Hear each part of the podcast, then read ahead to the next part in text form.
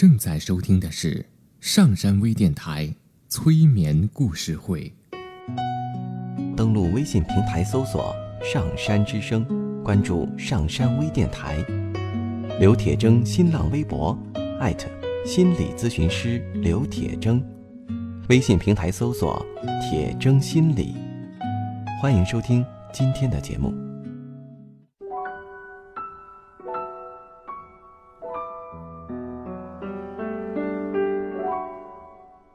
你好，我是铁铮，欢迎你和我一起走进催眠的世界。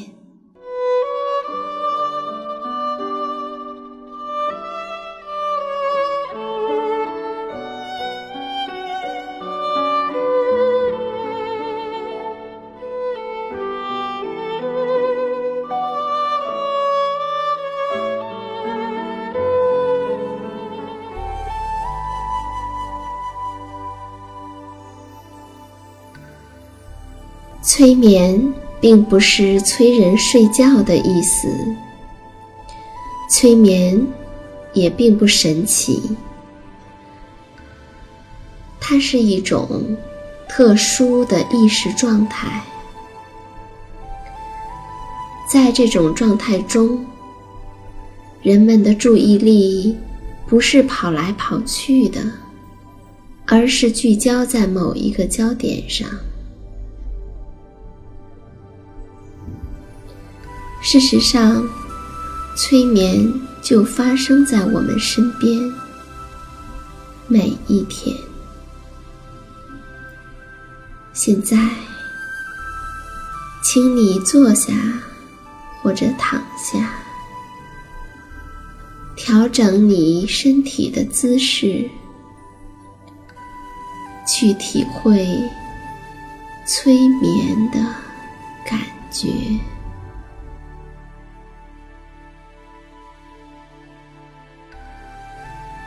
现在，闭上眼睛，我们来听一个故事，一个很长的故事。你可能会把故事都听完再睡着，也可能听到一半就睡着，或者，也可能是一开头就睡着了。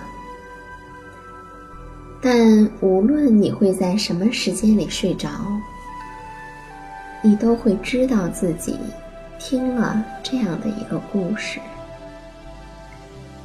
你知道，你可以在你自己睡着的时候听故事，就好像你没睡着一样。你也不知道，你自己是在睡着的情况下听了这个故事。还是在没有睡着的情形下听了它。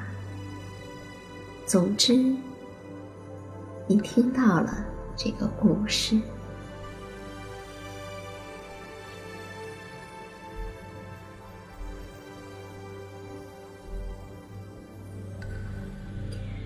从前有一个国王，他只有一个儿子。国王。非常非常的爱这个王子，他送给王子一个黄金制成的球。王子很喜欢它，从早到晚爱不释手。有一天，王子在院子里的阳台上玩黄金球，不一会儿。看见一个老婆婆拿着一个水瓶，来到了有泉水的地方。王子见了，有意的想要去耍戏她，就把球像射箭似的对准老婆婆的水瓶掷过去，水瓶咔的一声破了。老婆婆吃了一惊脸上露出了怒容。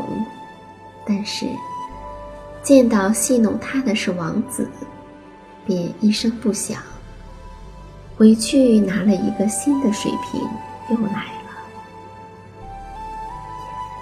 可是王子又把球掷了过去他的水瓶又破了。这一次老婆婆恼了，想要骂他，但又怕得罪国王，便仍旧一声不响，拿了一个新的水瓶又来了。可是，当老婆婆走到泉水的旁边，把水瓶灌满了水以后，王子又把球掷过去，把水瓶打得粉碎。这一次，老婆婆真的恼了，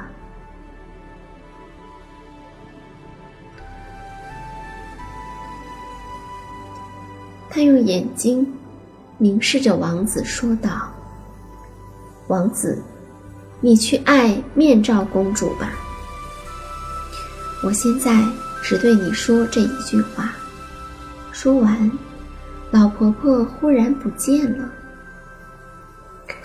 王子不懂老婆婆的话，又不明白她为什么要向他说这句话，也不知道为什么他不断的想这句话，结果。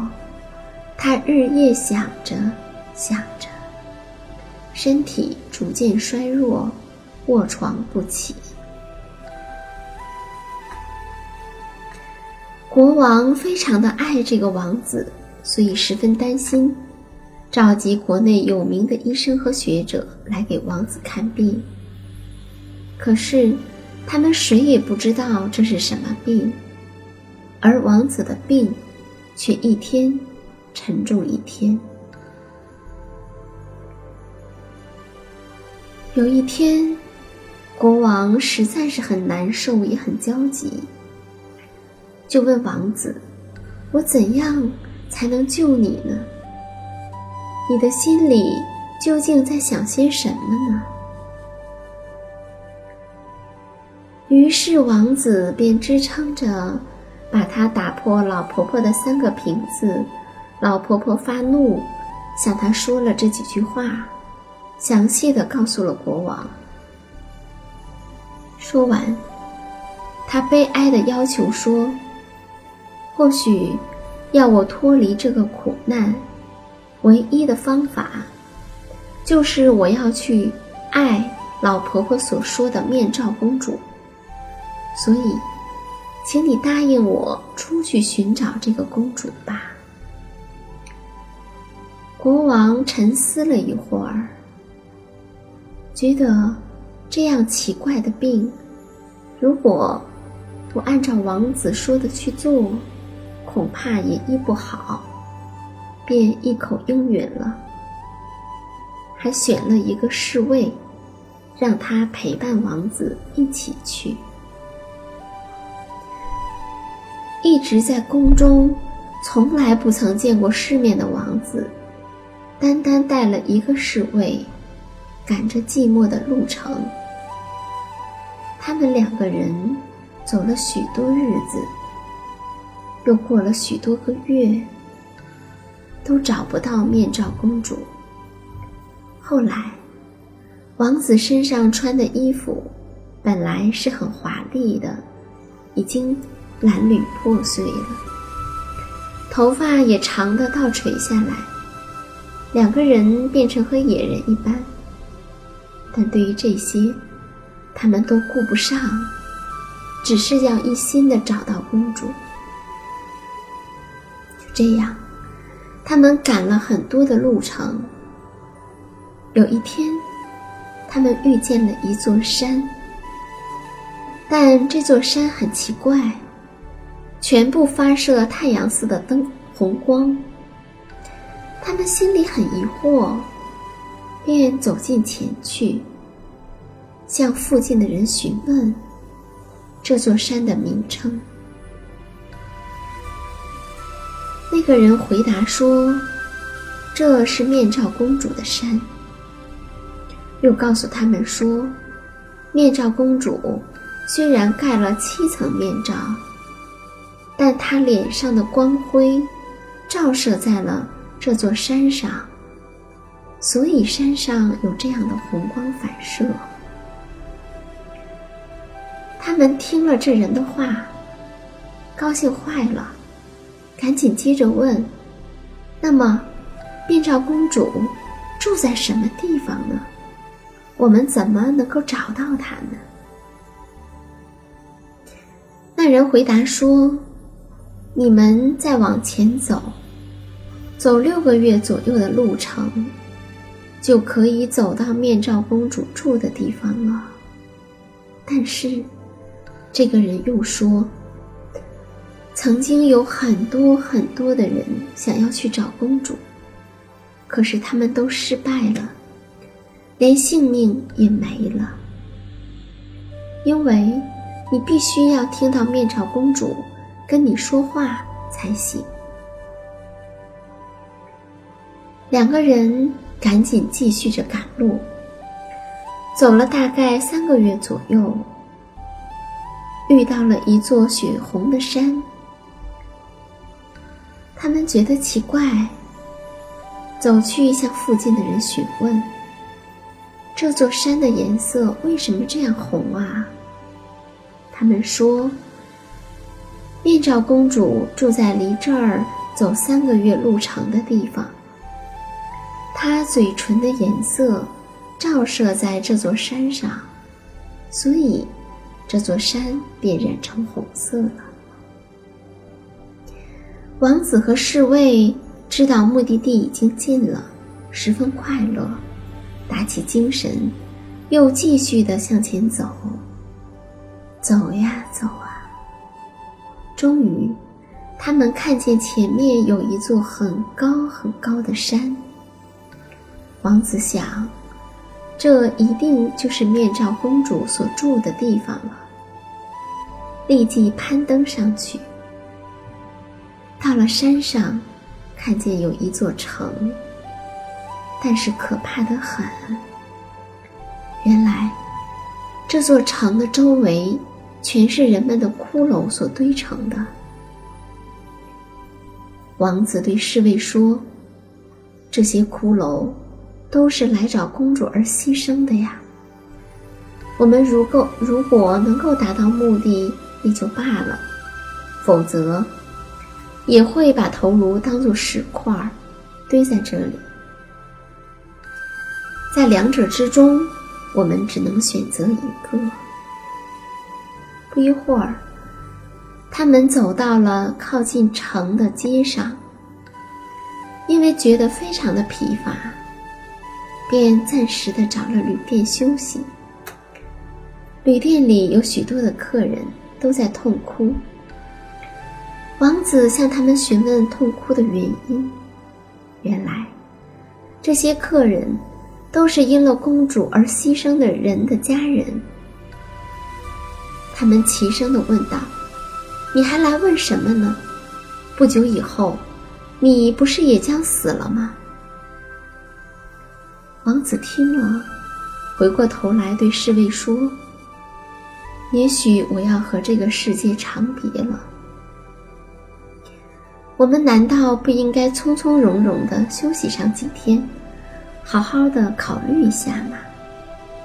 于是，两个人便在旅店里投宿，每天出去散散心。但是王子的心一直都很乱。有一天，他看见有一个人提着一个鸟笼，笼里有一只黄莺，打算出卖。但周围的人都不觉得这只黄莺好听，偏偏王子很喜欢这只黄莺，想把它买来。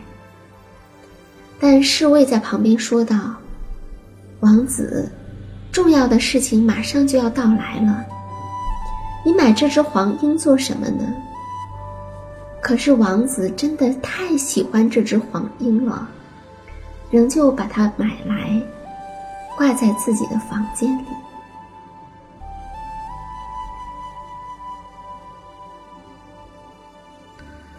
有一天，王子独自个儿的在屋子里呆着，向着鸟笼发呆。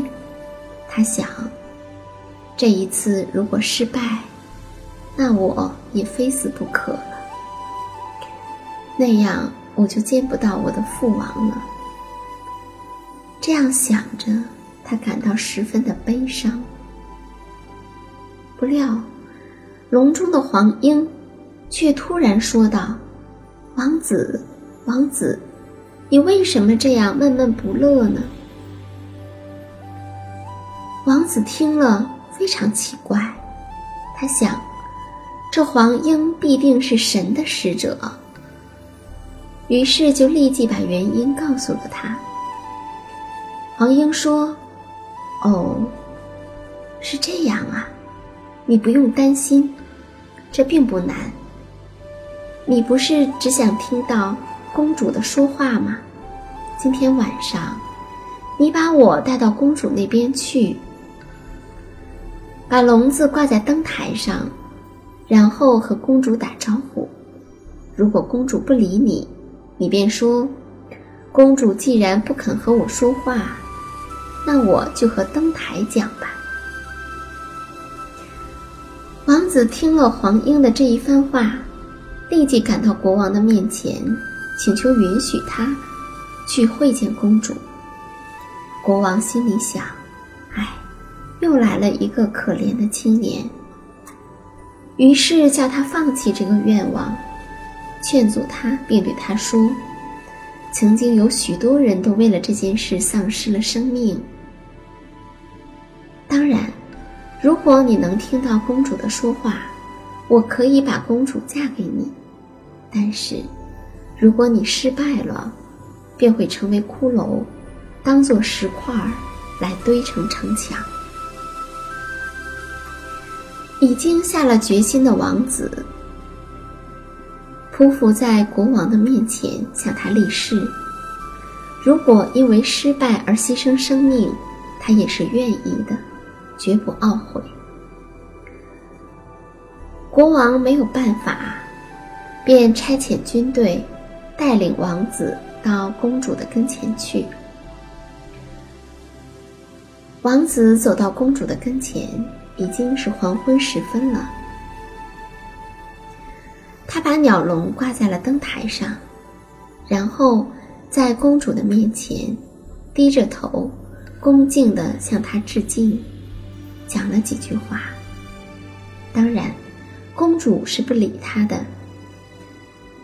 于是他就悲哀地说：“哎，公主既然不肯和我说话，我现在便和灯台交谈吧。虽说是没有情感的灯台，但或许有着比公主更和顺的情感呢。”说罢。就回过头来向灯台打招呼：“你好啊，灯台。”灯台当然其实是笼中的黄莺，听了王子向他说的话，立即答道：“谢谢你。虽然这是我第一次跟人说话，但我也十分快乐。那么，我们说些什么呢？”王子说：“说什么都可以呀。”灯台说：“那么，我来讲一个故事。有一个地方，有一个国王，他只有一个美丽的公主。这位公主有三个王子爱她，但是国王对他们说：‘你们中间谁有惊人的技术，我就把公主嫁给他。’”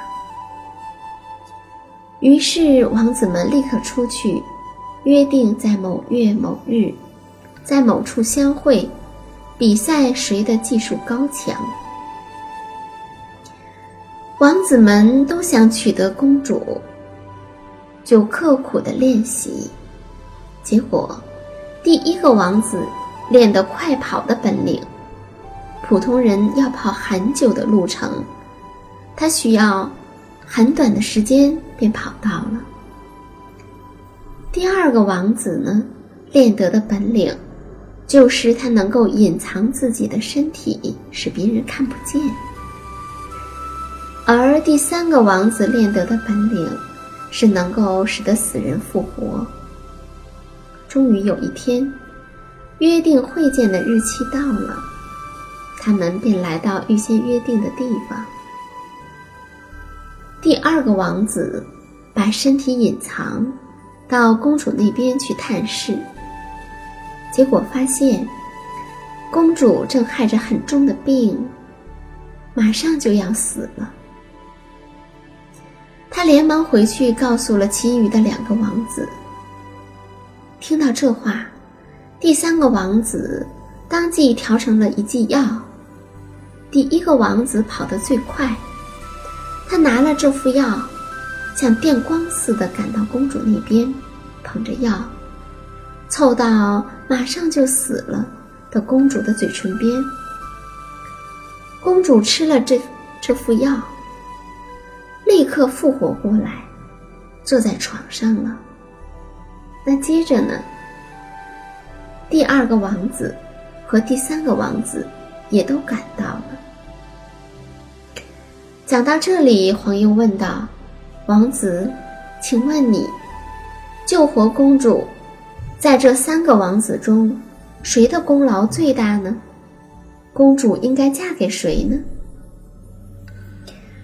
王子沉思了一会儿，回答道：“照我看来，应该嫁给第三个王子。”黄莺说：“不，她应该嫁给第二个王子。”于是他们的意见产生了分歧，引起了激烈的辩论。面罩公主默默地坐着，刚才的故事她也听得很清楚。如今又听了他们的辩论，心想：这些人怎么会把第一个王子的功劳忘记呢？但她仍旧耐着气，一声也不响。到后来。他们辩论越来越长，越来越激烈。公主实在忍不住了，把七层的面罩向上一翻，说道：“你们这两个笨蛋！公主应该嫁给第一个王子的，因为如果没有他，公主不是就死了吗？”面罩公主开口了，说话了，王子非常欢喜，赶紧禀报国王。国王说：“这是因为公主上了你们的当，不能算数的，除非再让她开一次口不可。”王子听了国王的话，非常的懊丧，只好回到旅店里来发呆。笼中的黄莺安慰他说：“王子，别担心，你再去试一次吧。”面罩公主这次自己开口说话，却怪灯台不好。下次你把我挂在墙壁上。于是王子又走到了面罩公主那边去，把笼子挂在墙壁上，向公主致候。公主当然是不理睬他的。于是王子便回过头来，向挂着鸟笼的墙壁说：“今晚，公主不和我说话，我就和你谈话，你愿意吗？”墙壁当然是黄莺，立即答道：“谢谢你，公主不和你谈话，我却很欢喜呢。为什么呢？因为如果公主肯讲话，谁还愿意和我谈话呢？”既然你愿意，我讲一个故事给你听吧。于是黄莺开始讲道：“说呀，从前有一位姑娘，同时有三个男人爱她。这三个男人都是参差着去访问她的，所以从来都没有互相会过面。有一天。”这姑娘在梳理头发的时候，忽然看见了一根白头发，不觉得悲哀了起来，心想：我已经老了，却还在这里挑来挑去，不如选一个，快快的结婚吧。”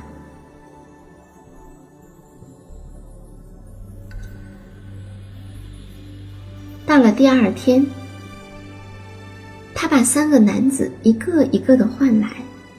不一会儿，第一个男子来了。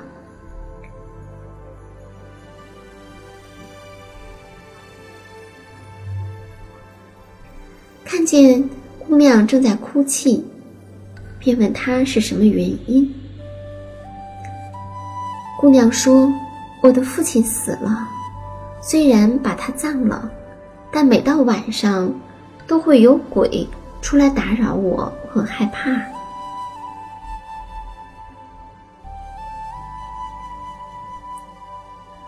如果你真的爱我，请你穿着寿衣，睡在墓中三个小时。这样，据说鬼就不再出现了。他说完，第一个男子就带着姑娘准备的寿衣走向坟墓那边去了，因为他十分爱她。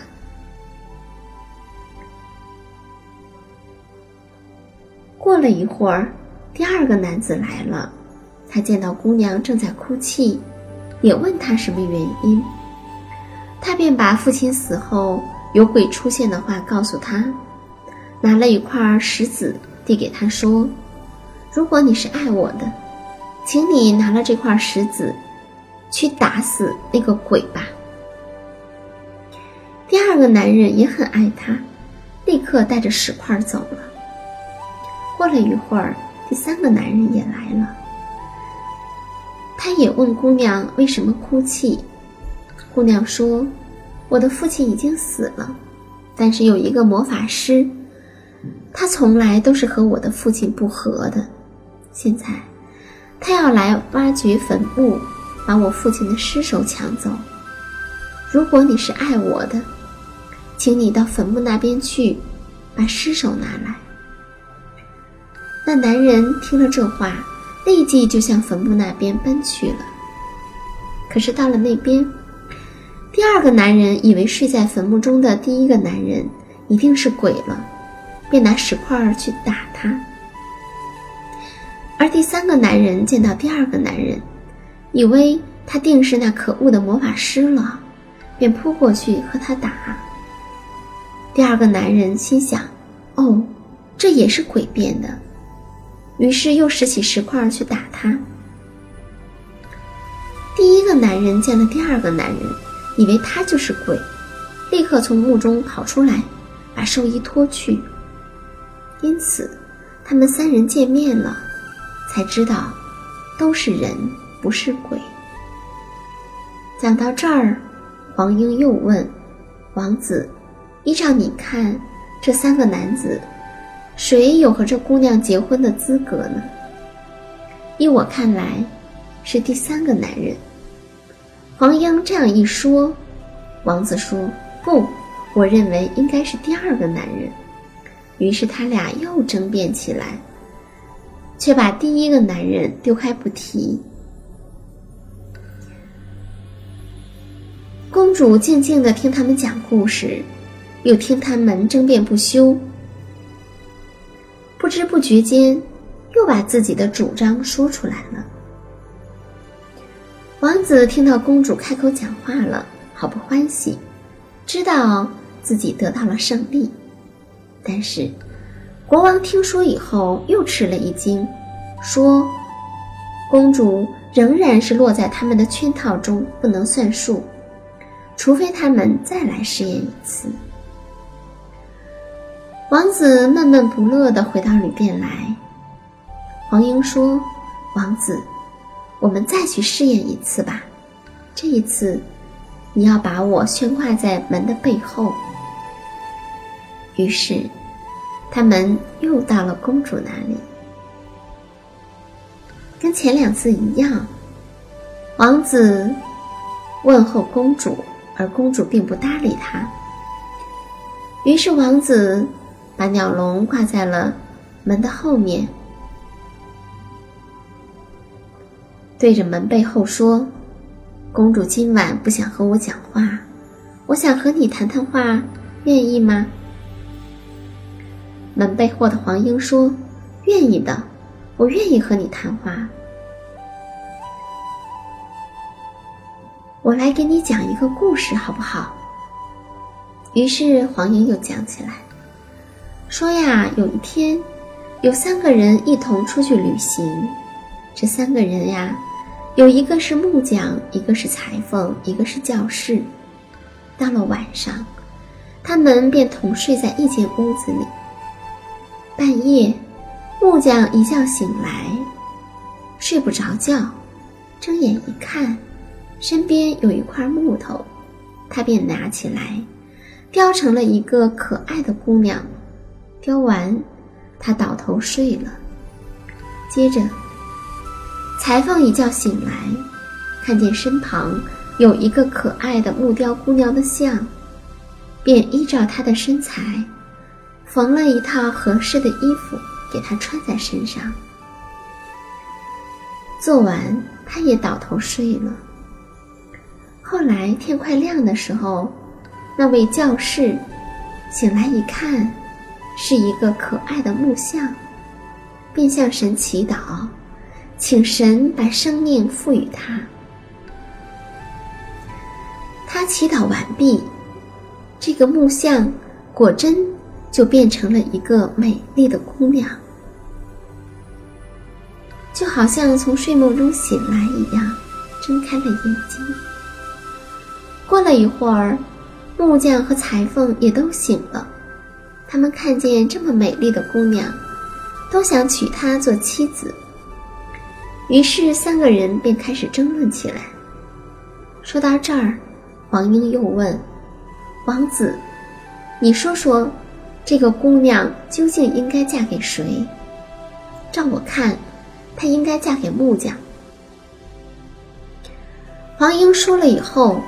王子立刻反对他，说：“不，我认为应该嫁给裁缝。”就这样，他俩又开始争辩。一个主张嫁给木匠，一个主张嫁给裁缝。面罩公主听他们讲故事，自己竭力的忍耐，不肯再开口说话。可是他们却辩论不休，完全把教室丢开不管。公主气坏了，便张口说道：“真是的，你们两个都是笨蛋！如果没有教士替他向神祈祷请求生命，他不过是一个木块雕成的偶像罢了。”王子听到公主又说话了，非常的高兴。国王知道以后，也知道。再也不能和王子作难了，并且，公主已经把罩住脸上的七层面罩完全解去，表示了愿意和王子结婚的意思。忍受了千辛万苦，达到目的的王子，跟这位世界上最美丽的公主举行了婚礼。